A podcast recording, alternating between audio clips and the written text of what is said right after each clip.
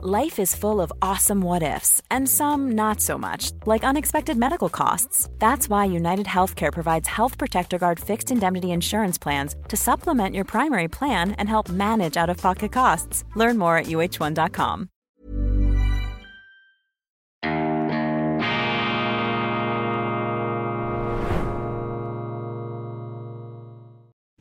Grüezi miteinander, ganz herzlich willkommen und einen wunderschönen guten Morgen, meine sehr verehrten Damen und Herren, liebe Freunde.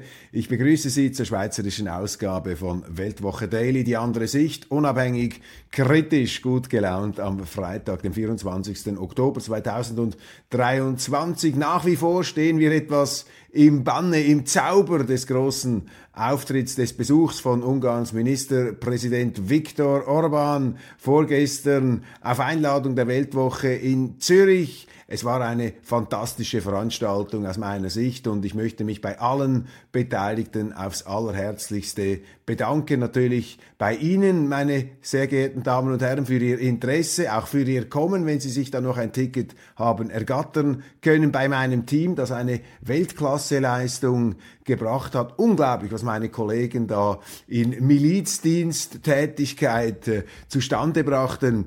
Ganz großes Kompliment und vielen herzlichen Dank. Dann natürlich auch die äh, Polizeikräfte der Stadt Zürich und auch die eidgenössischen Polizisten, die die Sicherheit verbürgt haben. Fantastisch, eine ganz hervorragende Visitenkarte der Professionalität von unseren Polizisten und unseren Polizistinnen, der letzten Verteidigungslinie der Zivilisation und ich habe einen ganz großen Respekt vor der äh, Polizei und man muss die Polizei immer würdigen und verteidigen gegen ungerechtfertigte Kritik und dies leider sehr oft zu hören. Dann aber auch ähm, ein Dank an die äh, Belegschaft und an den Hausherren des Grand Hotel Dolder, dieses Geschichts trächtige Hotel thronend auf dem Zürichberg mit Blick auf den schönsten Zürichsee der Welt. Urs Schwarzenbach, der Chef, der Eigentümer, der Patron, er war auch dabei. Eine große Freude und Ehre, äh, ihn zu treffen. Die haben das ganz toll gemacht und wie ich ähm, gehört habe, waren die Ungarn begeistert und auch das Publikum, die Zuschauer, Livestream, mein Kollege Roman Zeller zusammen mit Juan äh, Meyer, unermüdlich haben sie da Leute vor die Kamera ähm, äh, gebracht und die Rückmeldungen positiv. Viele konnten ihr Bild von Orban revidieren, das Bild aus den Medien, diese Einseitigkeiten, diese Verunglimpfungen, diese Vorurteile. Und das ist ja das Interessante, dass man da zusammentreffen kann und Neues erfährt. Zum Beispiel, dass Ungarn eine extrem erfolgreiche Wirtschaftsentwicklung hinter sich hat. Die Inflation ist natürlich nach wie vor nicht gelöst aufgrund der ganzen geopolitischen Situation, aufgrund der äh, explodierenden Energiepreise, der Komplexität dieses ähm, Marktes, aber dank einer klassischen konservativen oder liberal-konservativen Politik hat es die Regierung Orban geschafft, ähm, einerseits die Steuern zu senken und dadurch natürlich viele Firmen nach Ungarn zu holen. Man vergisst sehr leicht, dass Ungarn 2008, 2009 ähm, faktisch am Boden lag, der Finanzkrise, wie Griechenland, Griechenland ganz übel dran.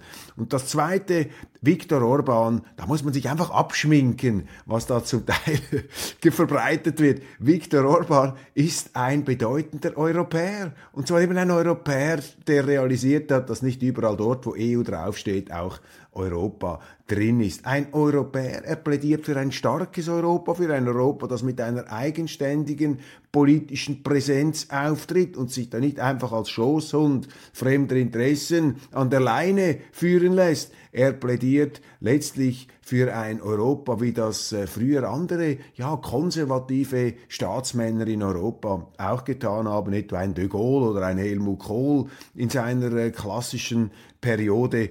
Da muss man Viktor Orban einordnen.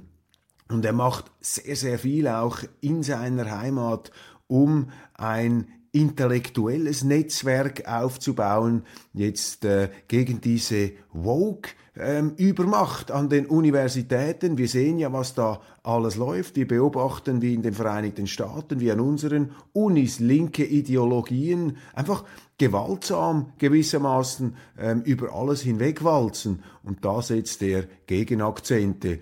Und es ist immer etwas tragisch, wenn auch äh, Zeitungen, zum Beispiel in der Schweiz, wie eine NZZ, die sich ja als bürgerliches Organ versteht, wenn die immer auf diesen Orban losgehen und zum Teil mit Artikeln, wo es einem die Schuhe auszieht, äh, hier über dieses Ungarn hinwegfräsen. Leider ist auch äh, jetzt in der NZZ ein sehr suffisanter Artikel, da etwas überheblich äh, gestanden und ich kannte den Autor nicht, aber es wäre vielleicht nicht so schlecht gewesen, wenn sich da ein paar Leute, auch da die Herrenreiter aus den Auslandrössos oder aus der Chefredaktion, wenn die sich vielleicht die Mühe gemacht hätten, da etwas äh, hineinzuhören. Auch sie hätten vielleicht etwas noch äh, lernen äh, können. Aber dieses Angebot, ähm, das ist für mich eben die Weltwoche, dass wir interessante, auch umstrittene Persönlichkeiten hierher holen, die aber Substanz haben, die interessant sind, die etwas zu sagen haben. Und das ist Viktor Orban zweifellos, mittlerweile der äh, langlebigste, der dienstälteste Ministerpräsident. Als er angefangen hat, da waren eben noch Helmut Kohl, Jacques Chirac und diese Leute im Amt. Was hat sich da alles verändert? Für mich ein äh, Höhepunkt in diesem Jahr sowieso, aber auch generell ein äh, Meilenstein äh, für mich jetzt diese Begegnung, diese Veranstaltung und das haben Sie alle und meine Kollegen möglich gemacht und natürlich auch die Freunde in Ungarn. Ganz herzlichen Dank auch da, dass äh, das Vertrauen äh, in die Weltwoche investiert worden ist. Viktor Orban hat sich auch sehr freundlich über unsere Zeitung geäußert, über die Bedeutung eben auch einer Publizistik, die nicht einfach nur das nachbetet, was alle anderen ähm, tun. Vielen herzlichen Dank. Ähm, Herr Ministerpräsident. Dieses Lob haben wir natürlich gerne gehört. Krieg in Gaza. Laut Katar beginnt die Waffenruhe zwischen Israel und der Hamas am Freitagmorgen. 13 Geiseln sollen freikommen. Ja, ein komplexes Geschehen. Dieser Krieg äh, in Gaza, wie alle Kriege, eine Folge von unterschiedlichen Faktoren. Man muss sich davor hüten, allzu einfache Diagnosen abzugeben. Ich habe das auch im Zusammenhang mit der Ukraine nicht gemacht. Da sind ja die Emotionen auch hochgepeitscht und sehr schnell war man da mit moralisierenden äh, Verdammungs- und ähm, Letzturteilen ähm, zur Hand. Was Kriegsverbrechen angeht, genozidale Absichten, Vernichtungskrieg, was haben wir da alles äh, für Aussagen gehört, die meisten davon falsch, äh, verfrüht, äh, emotional übersteuert. Und wir müssen aufpassen, auch da im Nahen Osten ähm, ist Ähnliches im Gang. Und der Nahe Osten ist ohnehin ein für mich ähm, zumindest rätselhaftes Gelände, ein Resonanzkörper von Emotionen auch und Leidenschaften, die seit Tausenden von Jahren da hochgehen. Und äh, da muss eine ganz merkwürdige Energie vorhanden sein, eine Energie, die auch dazu beigetragen hat, dass dort mehrere Weltreligionen in dieser Umgebung entstanden sind. Also die Menschen scheinen da ähm, generell etwas in einem Ausnahmezustand befindlich zu sein. Wie kann man sich da orientieren? Wie kann man das ähm, beurteilen. Ich kann Ihnen hier nur meine subjektive Sicht bringen. Ähm, folgende Punkte vielleicht ähm, äh, festzuhalten. Erstens, wenn Sie angegriffen werden wie Israel auf diese Art und Weise, jetzt mit einem grausamen, ja, bestialischen äh, Terror, äh, mit einer Terrorattacke dieser Art, dann ist klar, sie müssen sich verteidigen äh, können gegen so etwas als Staat. Das ist äh, un unumgänglich, selbstverständlich.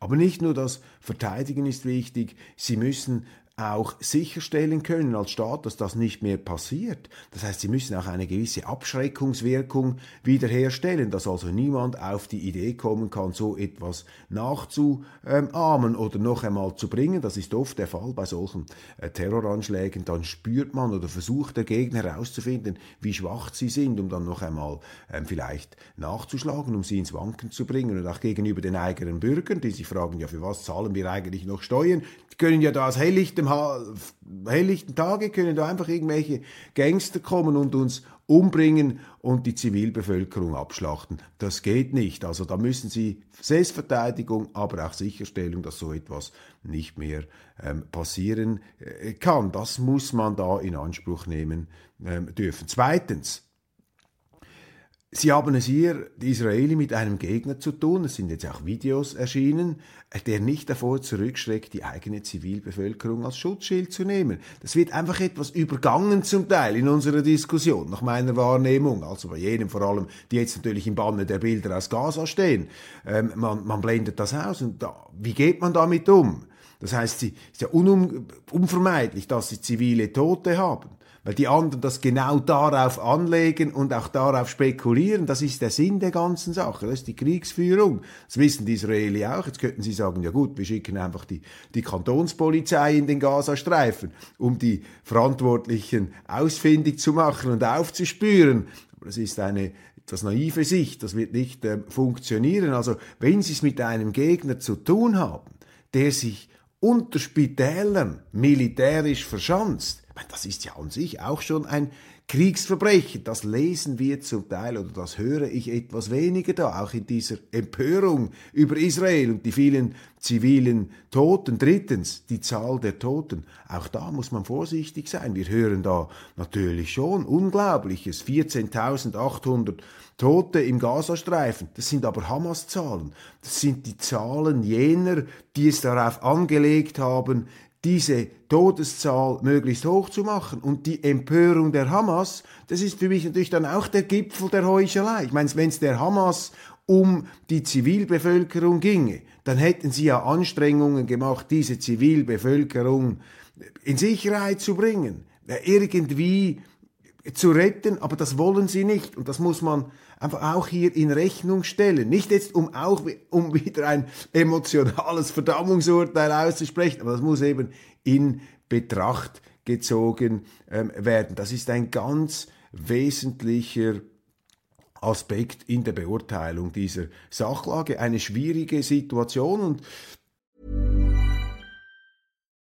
Life is full of what ifs. Some awesome, like what if AI could fold your laundry? And some, well, less awesome. Like what if you have unexpected medical costs? United Healthcare can help get you covered with Health Protector Guard fixed indemnity insurance plans. They supplement your primary plan to help you manage out of pocket costs. No deductibles, no enrollment periods, and especially no more what ifs. Visit uh1.com to find the Health Protector Guard plan for you. Millions of people have lost weight with personalized plans from Noom, like Evan, who can't stand salads and still lost 50 pounds. Salads, generally, for most people, are the easy button, right? For me, that wasn't an option. I never really was a salad guy. That's just not who I am. But Noom worked for me. Get your personalized plan today at Noom.com. Real Noom user compensated to provide their story. In four weeks, the typical Noom user can expect to lose one to two pounds per week. Individual results may vary.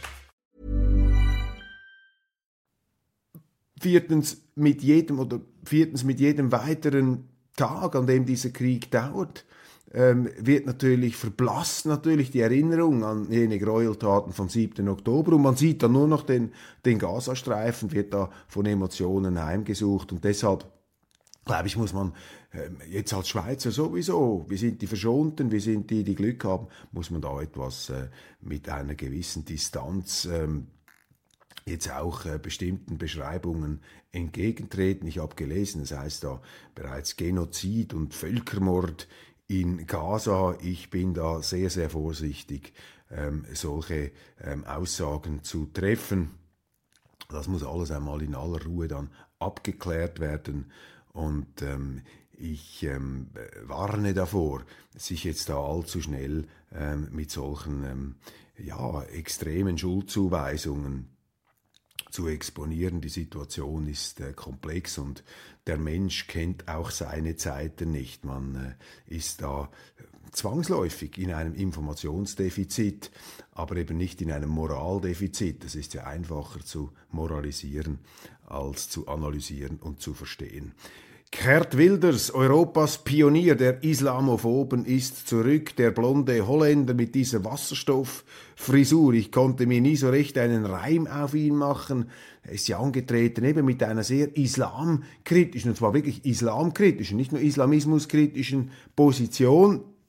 Bin allerdings keine Insider äh, seiner ähm, Vorstellungen, habe ihn nie persönlich kennengelernt. Nun also ist er der große Wahlsieger in Holland, ein Politiker, der über viele Jahre äh, sich beständig hat halten können. Das ist äh, zur Kenntnis zu nehmen. Also nicht einfach so eine Eintagsfliege. Da muss auch eine Substanz da sein. Und die Holländer haben ihm jetzt und seiner Partei da ein kräftiges Mandat gegeben. Alle anderen scheinen sich jetzt nun dagegen zu verbünden. Man will ihn natürlich nicht an die Macht kommen lassen. Aus Deutschland heißt es, äh, das sei schon eine Gefahr für die Demokratie. In Deutschland empfindet man in den Medien noch schnell einmal etwas als Gefahr für die Demokratie. Demokratie, vor allem wenn jemand auftritt, der eine andere Meinung hat als das, was in den Zeitungen da ähm, gebracht wird. Er hat ähm, eine gewisse ähm, Mäßigung da in Aussicht gestellt. Er hat gesagt, äh, diese Islamverbote und Kopftuchverbote, das wolle er im Folgenden jetzt nicht so stark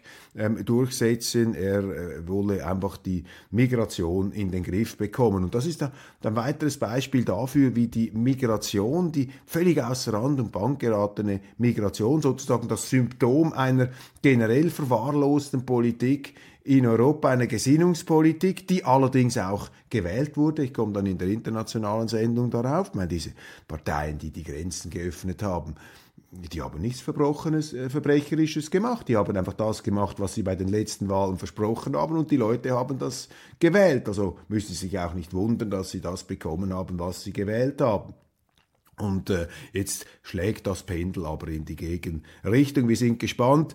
Auf jeden Fall sind das die klassischen Symptome jetzt einer Wende in der Politik. Die Leute haben gemerkt, das kann so nicht weitergehen. Jetzt werden halt bürgerliche, konservative oder eben auch, wie es dann in den Medien heißt, populistische, vielleicht eher populäre Politiker in den ähm, Parlamenten gestärkt. Der neue Rüstungschef holt das Maximum aus dem Verkauf der 25 Leopard 2 an Rheinmetall heraus. Völlig verrückt, dass die Schweizer Armee da Panzer zur Verfügung stellt. Das ist eben die schleichende Aufweichung der Neutralität. Man hat sich da weichklopfen lassen. Das Departement ähm, von Viola Amherd, der Wehrministerin, die neutralitätsmüde ist, die Anlehnungsbedürfnisse an die NATO ähm, erkennen lässt und die Schweizer Armee, die zu wenig Waffen hat, zu wenig Geld, zu wenig Soldaten, unterausgerüstet ist, die sich überhaupt nicht leisten kann. Jetzt Panzer,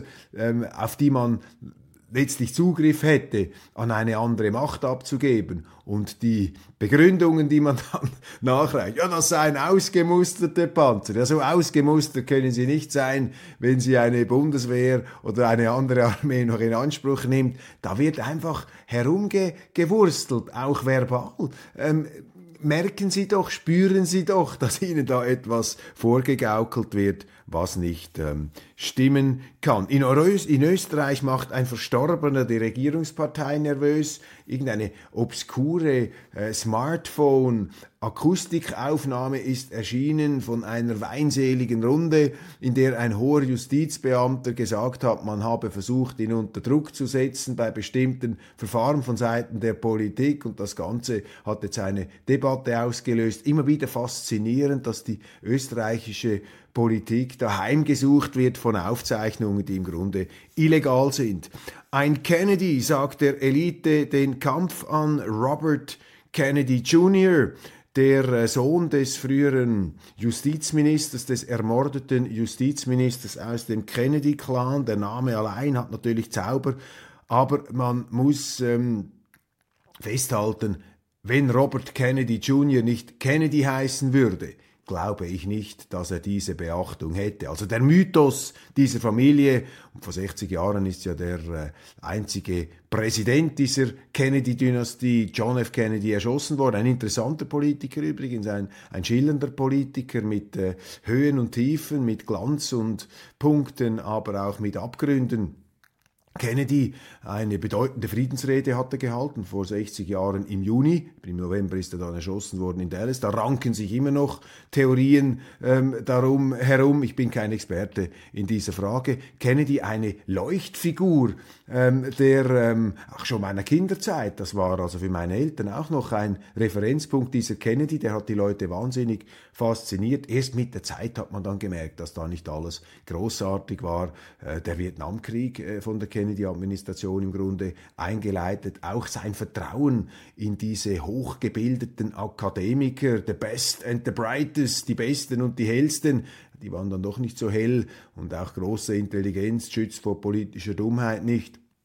Kennedy, also da auch Schattenseiten, aber ähm, er hat heute auch sehr inspirierendes mich hat beeindruckt vor allem, das habe ich dank Jeffrey Sachs, dem äh, US-Professor, ähm, überhaupt mitbekommen. Vor 60 Jahren, eben im Juni, hat Kennedy eine großartige Friedensrede gehalten. Und das ist schon toll, das ist schon ähm, beeindruckend, was er da gesagt hat. Und diese Statur, so etwas fehlt heute natürlich im Weißen Haus. Der König vom Uetliberg ist überraschend gestorben. Das ist eine traurige Nachricht. Josep Fried, der langjährige Besitzer des Uto Kulm, ist tot.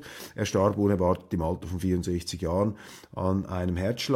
Ja, Josep Fried, ich habe ihn kennengelernt. Beeindruckend, was er gemacht hat auf dem Uetliberg, dem Hausberg äh, von Zürich mit seinem Kulm-Restaurant, das er als Ruine übernommen hat und dann mit einem Gu das ganze Grundstück sich auch äh, sichern konnte.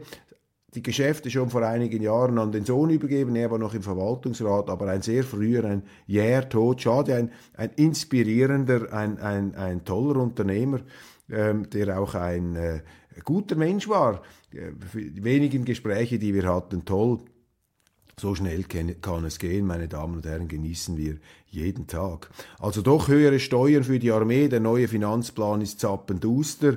Der Bundesrat spricht erstmals von einnahmeseitigen Maßnahmen, ja, Steuererhöhungen, Abgaben, ähm, schnelle nach oben in der Schweiz, die Finanzlage desolat eine Folge natürlich auch dieser grünen und auch dieser konfrontativen Politik auf der Welt, die alles verteuert. Der Sozialismus macht das Leben eben nicht mehr so lebenswert und vor allem äh, verteuert er alles. Und die Finanzministerin Karin Keller-Sutter muss jetzt das alles äh, unter einen Nenner bringen. Dazu kommt, dass der Bund auch in der Schweiz natürlich mit immer mehr Angestellten da äh, verfettet. Und da sind auch gigantische ähm, Kostenblöcke, die da aufgeschichtet worden sind, die Zuwanderung, die alles teurer macht in die Schweiz, eine extreme Zuwanderung, eine Zuwanderung vor allem auch in den öffentlichen Sektor.